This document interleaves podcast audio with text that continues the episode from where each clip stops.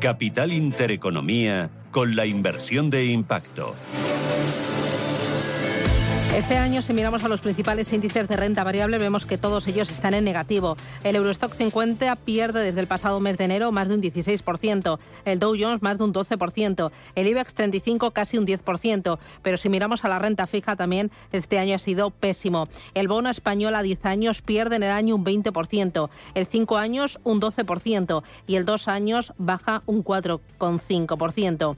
En este entorno de mercado es muy complicado pues encontrar estrategias eh, que aporten rentabilidad a la cartera, pero las hay. Entre ellas está Abaco Renta Fija Mixta Global. Pablo González López es socio, fundador CEO y gestor principal en Abaco Capital. Pablo, ¿qué tal? Buenos días. Buenos días, Susana. Bueno, Abaco Renta Fija Mixta Global, este año, ¿cómo lo está haciendo?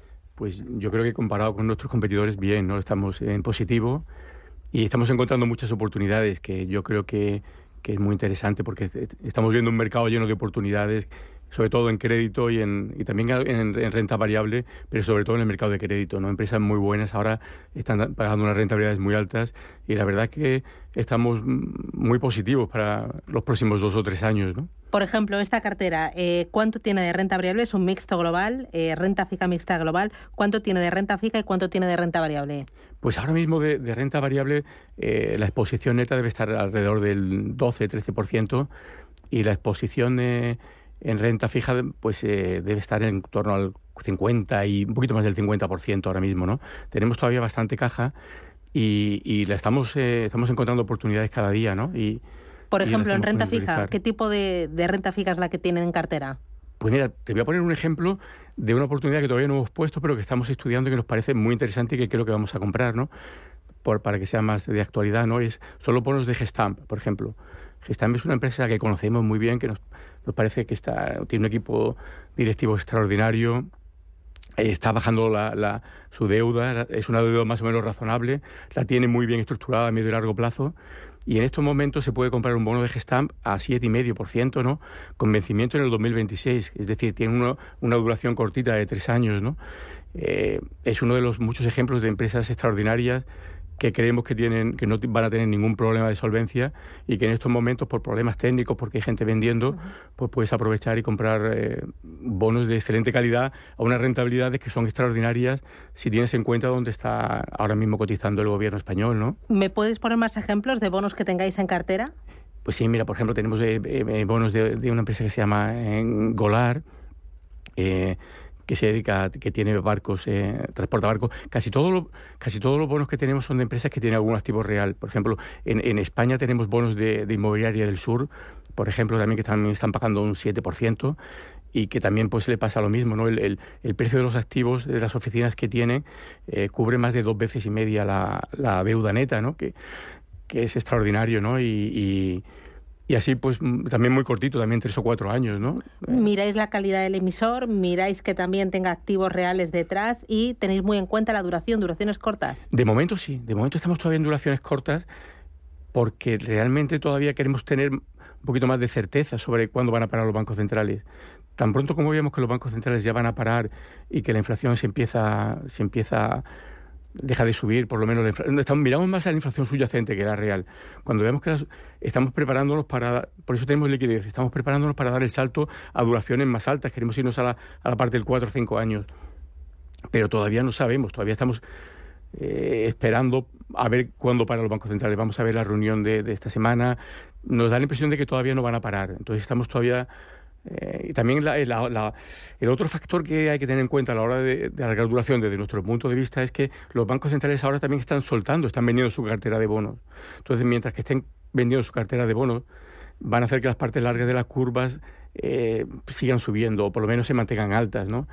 Entonces, eso también lo seguimos muy de cerca. ¿Cuándo van a, van a dejar de vender su cartera? ¿no? Porque ahora entre los déficits públicos tan altos y los bancos centrales vendiendo esa cartera de bonos, que es muy grande, que la han ido acumulando en estos años, nos da miedo coger duración mientras que cuando sabemos que ellos son el vendedor de fondo. ¿no?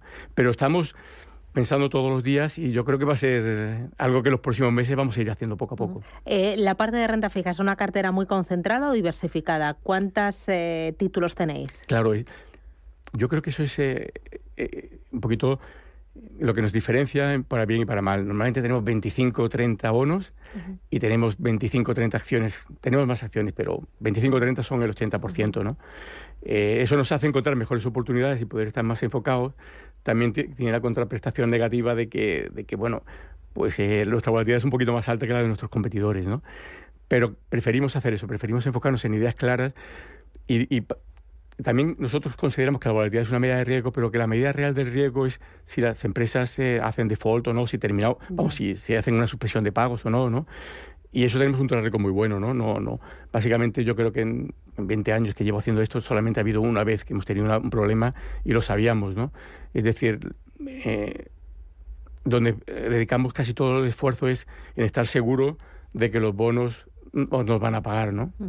y si no nos van a pagar, que haya tipos reales, como tú bien dices, ¿no? Eh, por la parte de rentabilidad decías que el peso es del 12%. ¿Me puedes poner ejemplo de algún valor que, que tengáis en cartera, los que más pesen? O... Sí, mira, te, te, te, voy a poner un ejemplo de una aseguradora, eh, porque estamos muy positivos en, en, en todo lo que tiene que ver con subidas de tipo de interés.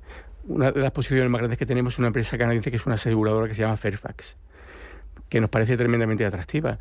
todo el sector nos parece muy atractivo. ¿Por qué? Porque pensamos que el sector se va a ver beneficiado y mucho de la subida de tipos de interés. Porque en el caso de Fairfax, por ejemplo, que es un ejemplo más del sector, ellos, su cartera de inversión es 3,5 veces su capital. Es decir, tienen un apalancamiento muy bueno que se produce solamente por las primas que van produciendo.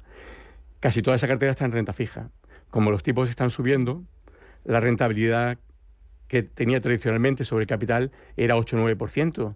Según nuestras estimaciones, ya con los tipos actuales, la rentabilidad que va a tener ahora va a ser el 18-19% si invierte la cartera ahora.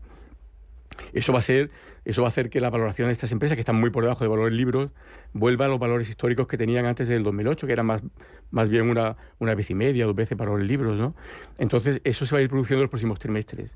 Va a tardar un poquito, ¿por qué? Porque la cartera de renta fija que tienen en la actualidad la tienen que marcar y con estas caídas que se están produciendo la están marcando para abajo.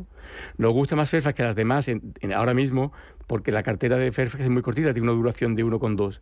Entonces, creemos que en este trimestre y el siguiente ya lo van a marcar. Entonces, a partir de ahí la rentabilidad va a empezar a subir mucho.